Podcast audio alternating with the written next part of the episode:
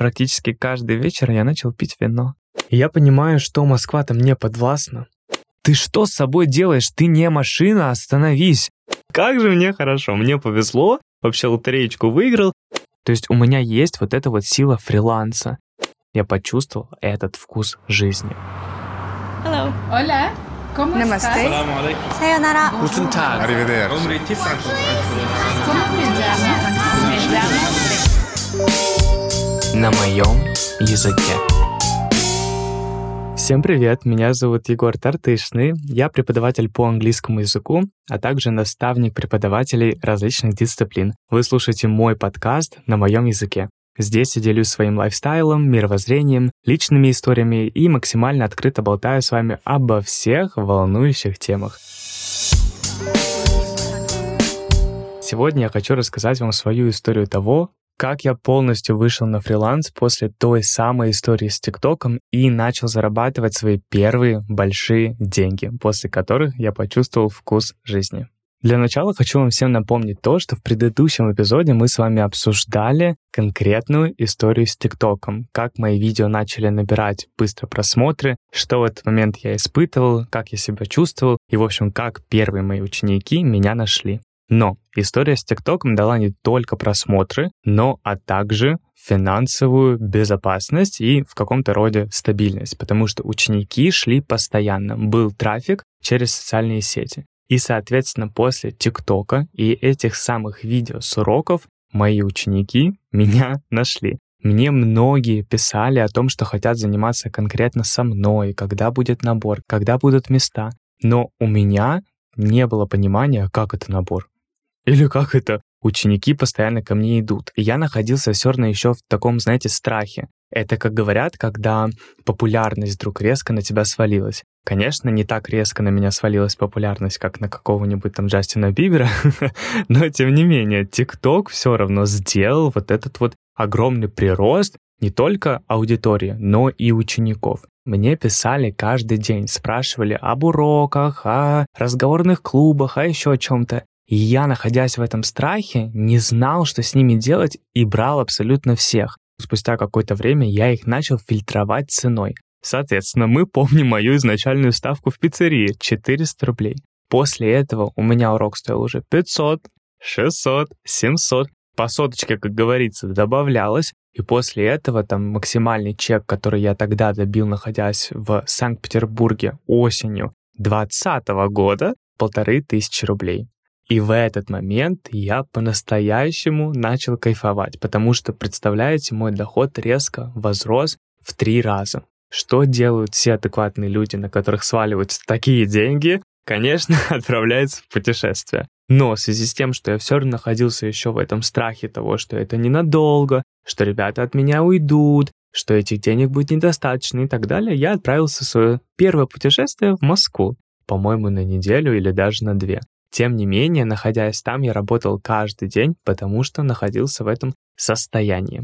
Так вот, приезжая в Москву, вы, наверное, думаете, ну такие деньги, ну такой отпуск Егор себе устроил, поехал, наверное, в какой-то отель. Но нет. Я поехал в очень хороший хостел, который находился на Арбате, спал в комнате с другими рандомными восьми людьми и, собственно, как-то вот в этом социуме существовал.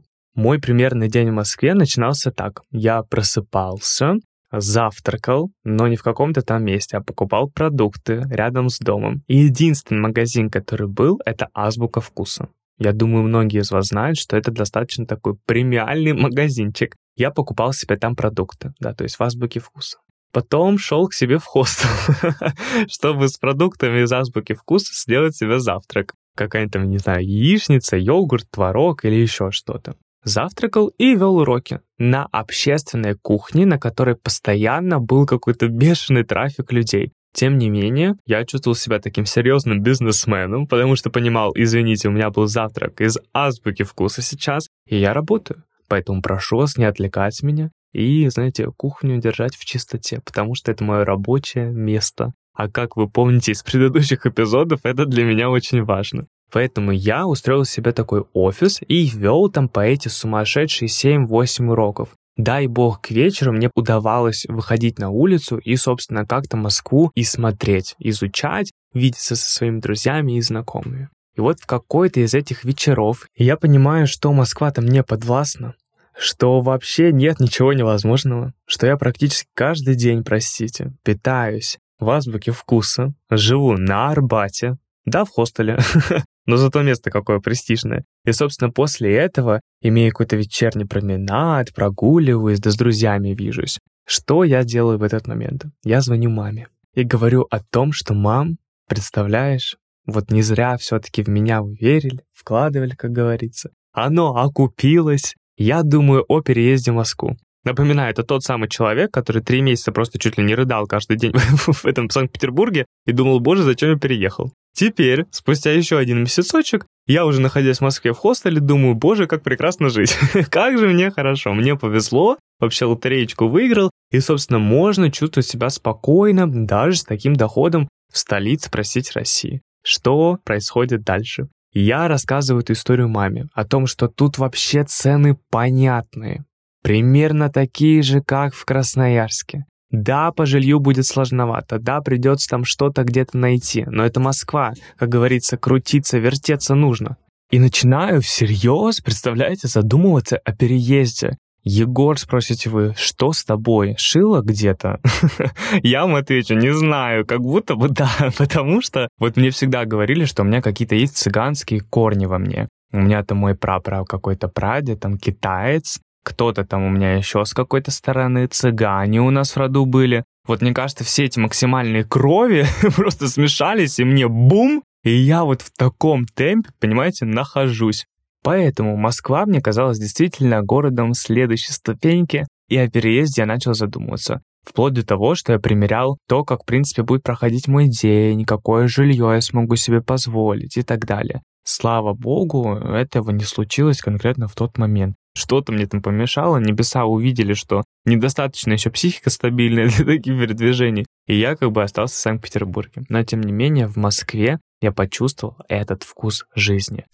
После того, как я съездил в Москву, я в принципе понял, что находясь в любом городе мира, России или даже в близлежащих городах, я могу работать. То есть у меня есть вот эта вот сила фриланса я начал ездить по разным городам России, что-то там исследовать, куда-то там путешествовать. И, собственно, ценить где-то внутри себя то, что у меня есть такая возможность. Потому что я иногда действительно задумываюсь насчет того, что как много людей привязаны к какому-то конкретному месту. И вот нет этой спонтанности, да, в каких-то решениях, к примеру. А у меня она присутствует. И конкретно в тот момент я это считал каким-то невероятным даром, и понимал, что все, что мне необходимо, это лишь ноутбук и какие-то учебники распечатать. Все остальное, в принципе, можно и даже не брать с собой. И я мог работать где угодно, из любой точки, получать, как говорится, денежку на карту, и потом с этой денежкой где-то жить, что-то приобретать себе и как-то себя радовать. Не имел привязку ни к чему.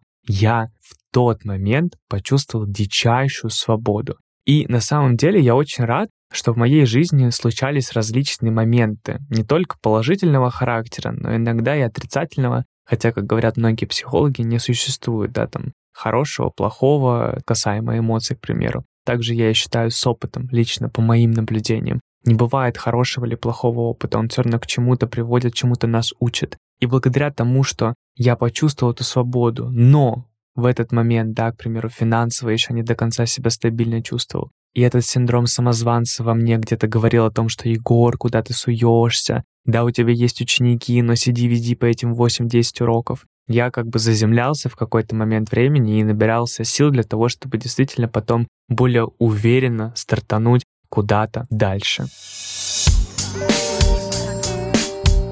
Как вы уже поняли, синдром самозванца очень долго не затухал, но тем не менее социальные сети продолжали работать на меня. Мне всегда говорили с детства такую фразу, что сначала ты работаешь на свое имя, а потом имя работает на тебя. И я действительно почувствовал, насколько это мудрая фраза, которая всегда была вокруг меня, но я не придавал ей особого значения. Социальные сети действительно развивались, росли, я снимал эти видео с уроков практически с каждого, который я вел каждый день, и выкладывал их в Инстаграм, в ТикТок, и таким образом получал эту новую аудиторию, новых учеников. Но, тем не менее, вот это вот волнение, оно никуда не уходило. И я просто-напросто перегружал себя. И настолько сильно перегружал, что в какой-то момент времени мне не хотелось даже разговаривать ни с кем. Понимаете, когда вы каждый день разговариваете с людьми, это одно.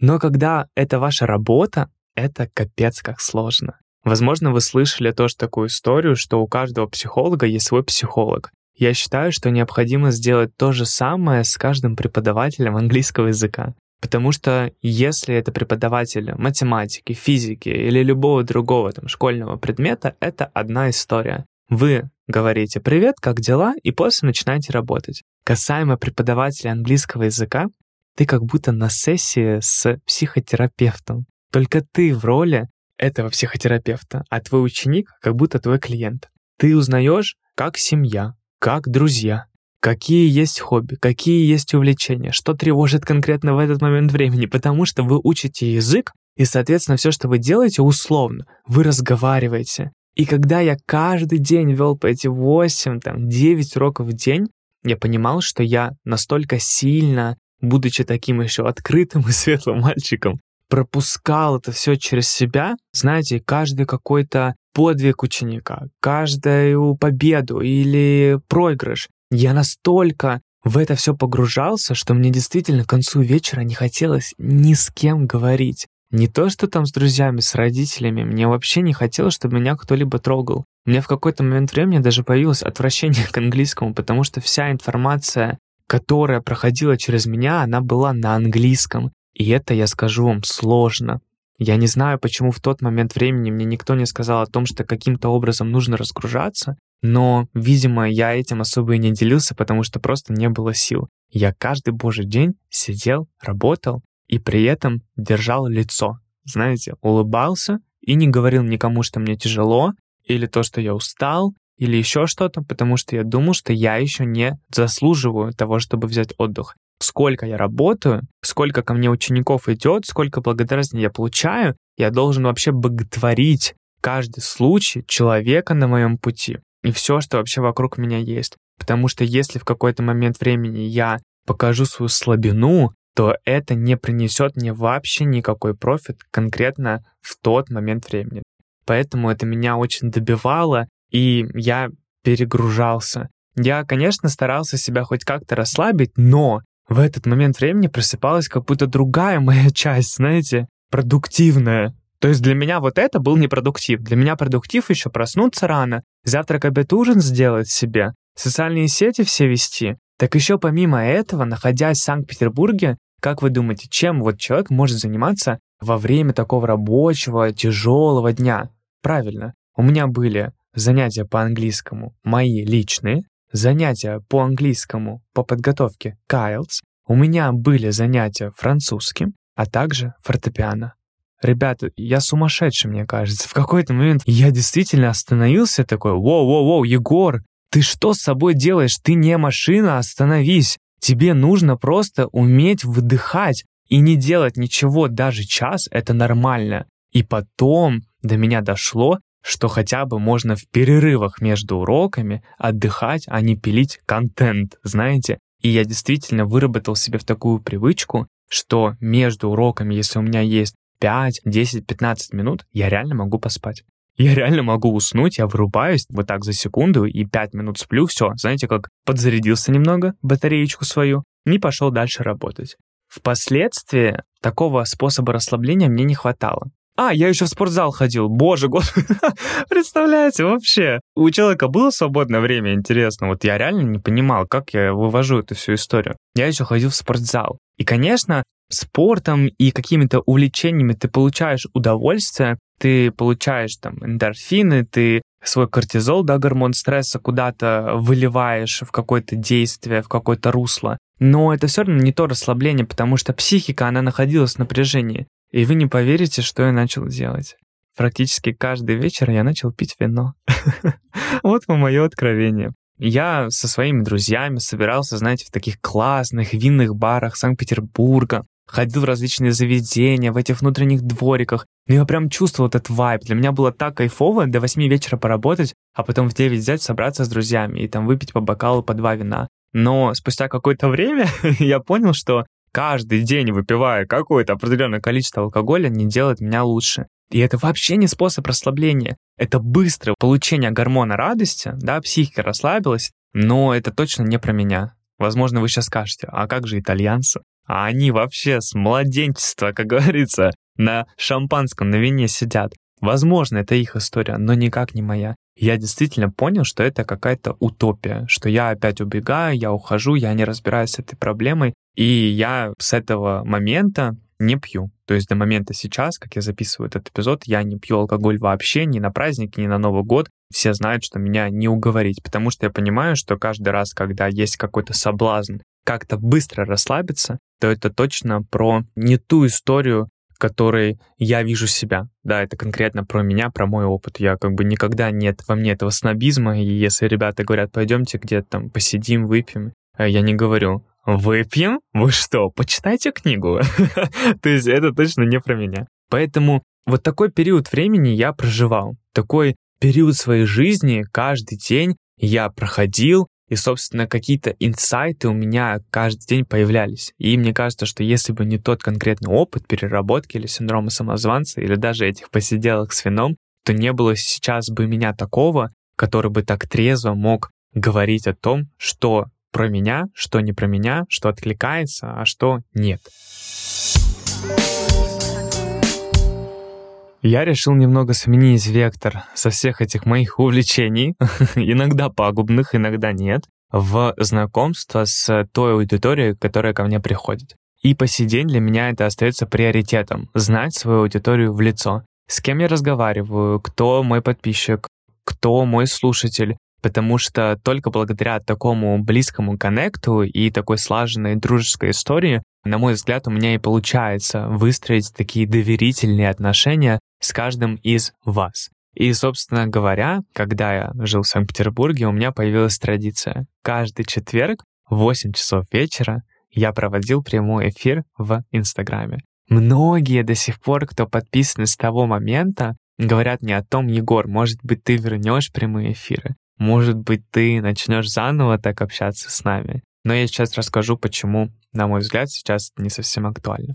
Так вот, находясь тогда в Санкт-Петербурге, я решил попробовать такую историю с прямыми эфирами. Каждый четверг в 8 вечера я проводил прямой эфир не просто в формате вопрос-ответ, а знаете, как вот сейчас стримы популярны, а раньше такого почему-то не было. Был там перископ, если вы помните, вот эти прямые эфиры в Инстаграме. И я прям на 2-3 часа включал прямой эфир, которым я что-то готовил, я включал свои любимые песни, просто пел их с ребятами, я общался, я помогал с какими-то вопросами, запросами и зарабатывал, да, сейчас, если мы говорим на таком там маркетинговом языке, я зарабатывал себе репутацию. Но это ни в коем случае не был моим планом. В тот момент времени я просто это делал, потому что мне хотелось. Потому что я думал, что таким образом аудитория будет ближе ко мне. Представляете, у меня каждый день приходило по 300, по 500 новых человек. Ну, конечно, как-то нужно было знакомиться. А вот такой прямой эфир,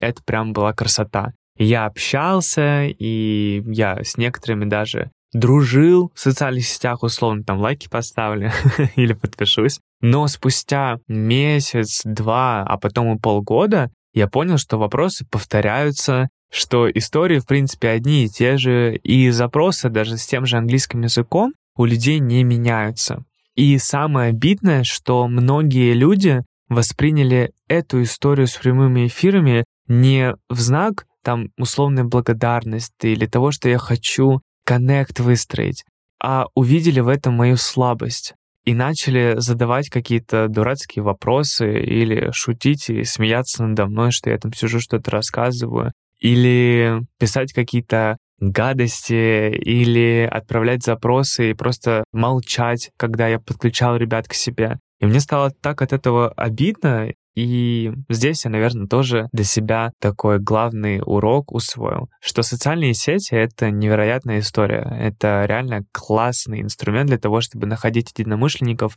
и делиться своим мировоззрением э, какой-то информацией. Но с этим тоже нельзя заигрывать. Есть друзья, есть там аудитория, есть твои любимые подписчики, есть ребята, которые пришли, посмотрели, э, там, оставили какой-то плохой комментарий и ушли. И это нужно расценивать все, ну, абсолютно ровно. То есть всегда будет человек, которому нравится твое творчество, которому не нравится твое творчество, который в лицо тебе говорит какой то классный, а за глаза отправляет твои истории и пишет «ха-ха-ха, посмотри на него». Поэтому я усвоил для себя урок, что история с прямыми эфирами, она классная, но для меня это больше в какой-то сейчас профессиональной манере происходит, где я общаюсь со своей аудиторией и помогаю им с какими-то запросами.